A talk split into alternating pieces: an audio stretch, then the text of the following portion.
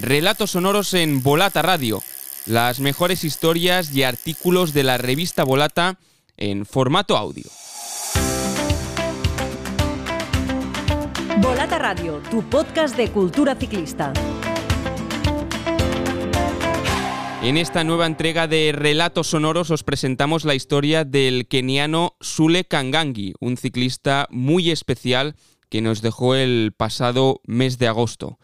Este texto, publicado en el número 33 de la revista Volata y escrito por Frank López, se titula Estrella de África y narra la historia de un hombre decidido a no rendirse.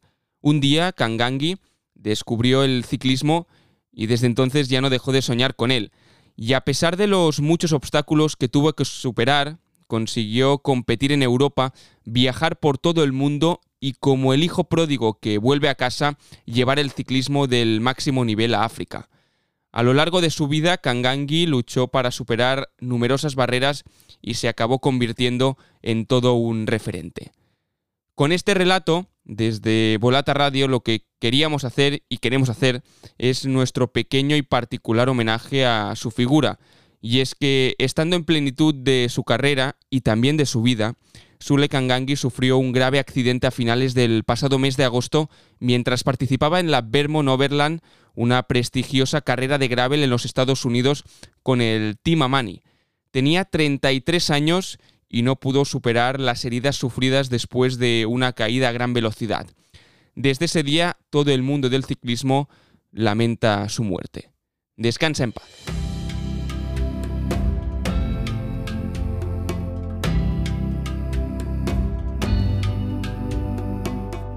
Era un domingo de 2004 cuando Sule Kangangi se dirigía con su Black Mamba a la pequeña ciudad de Eldoret, a unos 300 kilómetros de Nairobi. La icónica Black Mamba, que sigue siendo la primera opción de bicicleta de reparto en las zonas rurales de Kenia. Aquel día, el joven de 16 años se encontró con que las carreteras estaban bloqueadas y llenas de gente vitoreando. Nunca había visto nada parecido. Estaba aterrorizado. Mientras se abría paso entre el gentío, pudo contemplar cómo unos ciclistas pasaban a toda velocidad en la que fue la primera carrera que vio. Iban tan rápido, quizá a 50 o 60 kilómetros por hora, en una especie de descenso. No sabía que alguien pudiera ir tan rápido. Kangangi nos contaba todo esto mientras tomábamos té y comíamos samosas. Detrás de él, unos rayos de sol cristalinos atravesaban como por arte de magia las anchas hojas de un jardín de Kilimani, un tranquilo y montañoso barrio de Nairobi. Su aspecto era el de un ciclista con patrocinadores, con ropa deportiva recién estrenada sobre un cuerpo enjuto con los bultos y las cicatrices que suelen aparecer en cualquier deportista de élite. La historia que nos relataba era tan centrada y singular que su narración resultaba tan importante como los detalles. Cada parte ocupaba su lugar y no había margen para desvíos o distracciones del relato, contado muy intensamente a su propio ritmo, se desprendía una lucha interior entre el tipo bonachón que había en él contra el tipo competitivo que necesitaba ganar. Este joven keniano empezó a trabajar a los 13 años, cuidando 30 vacas por el equivalente de poco menos de 8 euros al mes. A los 14 ya iba en bicicleta, transportando hasta 60 litros de leche durante más de 30 kilómetros al día, 7 días a la semana. Era todo lo que sabía hacer, pero cuando vio la ceremonia del podio de aquella carrera ciclista aquel día de 2004, entre la multitud de Eldoret, el curso de su vida cambió para siempre. Estaba tan impresionado que quería ser como ellos. Kangangi se acercó al ganador para interrogarle y pedirle toda la información posible sobre cómo participar en competiciones me dijo que me quitara el portaequipajes, los guardabarros y me pusiera unos pedales de plástico. Así estaría listo para salir. El fin de semana siguiente se encontró viajando 100 kilómetros en autobús para participar en su primera competición Black Mamba Junior. Llegó la noche anterior a la carrera, pero como no tenía dinero para pagarse una habitación, se sentó en un restaurante a beber té hasta la mañana. No sé cuántas tazas me bebí esa noche. Nervioso y cansado por no haber podido dormir, observó al resto de competidores con ganas de empezar la carrera. Se repartieron unos mayots con el logotipo de los preservativos Trust en el pecho. Cuando le entregaron una XL, Kangangi se vio obligado a atarla por delante para que no hiciera un efecto como de paracaídas. Fue una carrera de 50 kilómetros y no recuerdo nada de ella, pero quedé quinto y todavía guardo ese trofeo. Tenía muchísimas ganas de volver a casa para enseñárselo a mi madre. Kangangi nunca tuvo la oportunidad de recibir una educación secundaria. Desde joven se esperaba de él que ayudara a mantener a su familia, pero fueron las carreras de competición las que rápidamente cobraron protagonismo. Necesitaba más tiempo para entrenar y empecé a faltar al trabajo. Y no pasó mucho tiempo antes de que me arruinara y tuviera problemas con mi madre. Deja esta tontería del ciclismo que nunca te llevará a ninguna parte. En ese momento el premio por ganar una carrera no superaba los 5.000 chelines, es decir, unos 42 euros. Trabajar todos los días repartiendo su ronda de leche le garantizaba 6.000 chelines al mes. Y ganar, además, no era siempre una opción real. Vivía en una habitación individual con su madre, lo que ya de por sí resultaba bastante difícil. Además, estaba pasando por la incómoda etapa que supone convertirse en un hombre joven. Pero entonces, Kangangi tuvo la suerte de encontrar una vía de independencia al mudarse para compartir una habitación con su primo sin pagar alquiler. Fue entonces cuando apareció Nicolás Leong. Si no fuera por este fotógrafo publicitario de Singapur algo visionario y alocado, puede que el ciclismo keniano no estuviese donde está hoy. Obsesionado con el Tour de Francia, estaba en su casa viendo por televisión el maratón de la ciudad de Singapur de 2005, cuando llegó a la conclusión de que los kenianos, tan adeptos a las carreras de larga distancia, deberían ser también grandes ciclistas. En un arrebato reservó un vuelo para Nairobi esa misma tarde y se sentó junto a los ganadores del maratón en el avión. Cuando aterrizaron, los siguió hasta su casa en Iten, en las tierras altas del Valle del Rift, para crear su equipo ciclista Kenyan Riders, que sigue existiendo hoy en día. Me enteré de la existencia de un hombre asiático que reclutaba jóvenes ciclistas a solo 30 kilómetros de distancia organizó pruebas que terminaban con esta subida tan bestia, pero yo siempre estaba a unos 25 minutos de lo que él esperaba de nosotros. Parecía imposible. Con la confianza mermada por primera vez, las cosas empeoraron aún más cuando Kangangi se enteró de que no había entrado en el equipo. Los corredores que sí pasaron el corte recibieron bicicletas nuevas y un estipendio mensual. En breve, León Incluso les contrataría un entrenador profesional. Las palabras de la madre de Kangangi empezaron a resonar en sus oídos. Con el corazón roto, a los 18 años, dejó la ciudad y se trasladó a Loduar, en el noroeste del país. No podía soportar que aquellos ciclistas embolsaran 10.000 chelines al mes, así que me fui para dejar de oír hablar de todo eso. Empezó a trabajar como conductor de Boda Boda, una mototaxi, pero no pasó mucho tiempo antes de que León empezara a preguntarse qué había sido de aquel joven tenaz que lo había dado todo en las pruebas. Localizó a Kangangi y le ofrecieron un puesto en el equipo solo por su espíritu. El keniata no se lo podía creer. Todo ello fue gracias a la bondad de su corazón, así que de repente me encontré en una gran sala con diez literas, Dormíamos y cocinábamos juntos, como en el ejército. Kangangi no desaprovechó su oportunidad con un vigor renovado, entrenando como nunca antes y devorando los DVD de Lance Armstrong. Estudié su técnica, cómo descender y abrir las curvas, incluso cómo pedaleaba y de su agresividad, la voluntad de ganar. Con la ayuda del nuevo entrenador profesional francés del equipo, Kangangi progresó rápidamente y no tardó en llamar la atención de la Federación de Ciclismo de Kenia, que lo llevó a correr a Eritrea.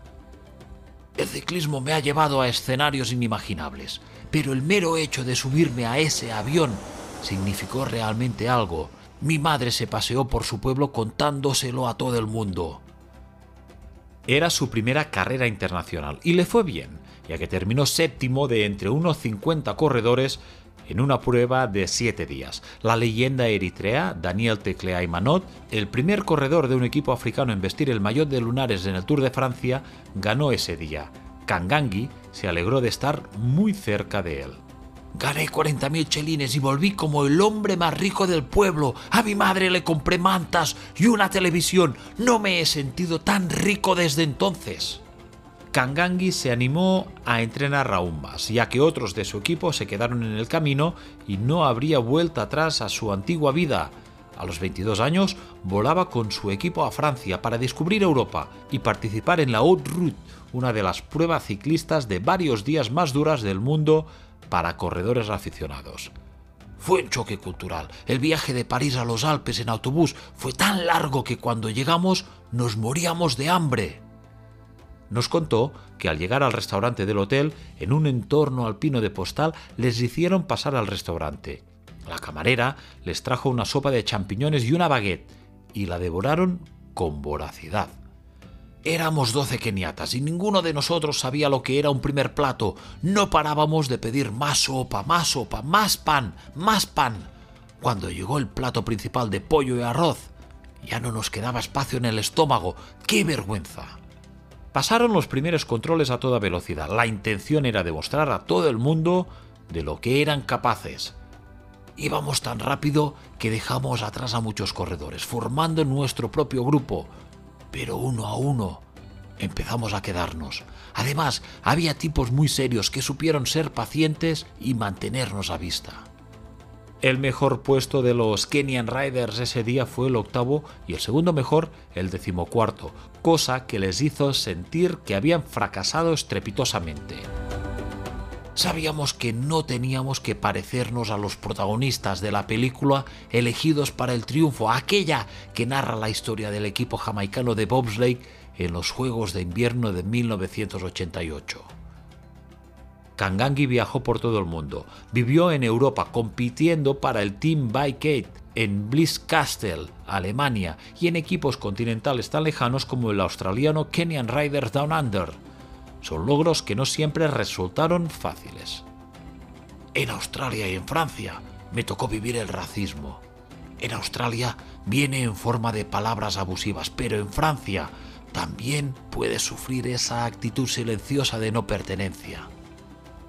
A pesar de ello, a sus 33 años, Kangangi creía que no había llegado a su punto álgido. Su participación en el equipo Team Amani, con sede en los Países Bajos, contribuyó a elevar el estatus de su región en el ciclismo. Su objetivo era el de cambiar la fisonomía del deporte potenciando la inclusión de los corredores africanos, llevar a los europeos a África y no al revés. Estaba decidido a no dejar que el desarrollo de los jóvenes ciclistas se vea obstaculizado como lo estuvo el suyo. Como coordinador principal para África Oriental, ayudaba a supervisar dos clubes en Kenia, uno en Uganda y otro en Eritrea. Contribuyó en muchos aspectos, ayuda con la burocracia de los visados en el extranjero, acceso al equipamiento y la inestimable formación y estímulo que todo joven deportista necesita en las primeras etapas de su desarrollo. El Team Amani también esperaba igualar las condiciones en el terreno. Su Migration Gravel Race es una prueba de cuatro días de duración de 650 kilómetros a través de las maravillas del Masai Mara, que se celebró de nuevo en junio. Por una vez, para los corredores africanos, la obtención de visados no fue motivo de preocupación promovemos las carreras de gravel, que en Estados Unidos se han disparado. Para mí no es realista pensar que pueda correr algún día en el Tour de Francia, pero puedo ir a la Unbound, la mayor carrera de gravel del mundo, y codearme con los mejores. Las carreras de carretera son un mundo pequeño para la élite mundial. Muchos ya provienen de entornos con dinero. En Kenia no tienes posibilidades de entrenar ni de tener equipo y cuando llegas a demostrar tu valía puedes tener, en caso de tener suerte, unos 20 años. Los de 22 años ahora ya ganan el Tour de Francia. Los jóvenes ciclistas de África Oriental se beneficiarán seguramente de los campamentos de Amani y de sus carreras, pero también de la experiencia vital de Kangangi. Era un hombre que se alimentaba de su propia historia y que brillaba con una genuina humildad.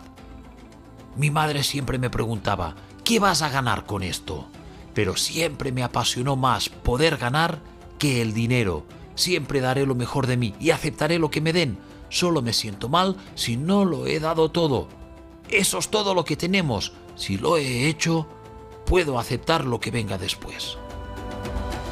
Sule Kangangi era uno de esos hombres que no dan su brazo a torcer.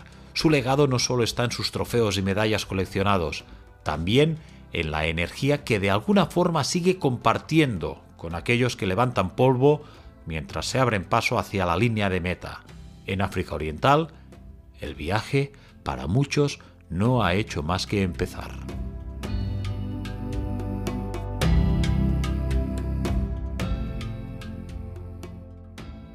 Acabas de escuchar el relato sonoro titulado Estrella de África, nuestro particular tributo al ciclista keniano Sule Kangangi, que falleció en un trágico accidente el pasado mes de agosto en la prueba de gravel Vermont Overland. Una historia escrita por Frank López, que publicamos en el número 33 de la revista Volata, que hemos recuperado y adaptado para este capítulo. Hasta aquí otro episodio de Relatos Sonoros en Volata Radio. Hasta la próxima. Estás escuchando Volata Radio, el podcast de la revista Volata tu publicación de ciclismo, cultura y periodismo que se publica de forma bimensual, con más páginas, más contenidos, más internacional y más beneficios para los suscriptores. Suscríbete desde 6 euros al mes, únete a nuestra comunidad y no te pierdas ningún número.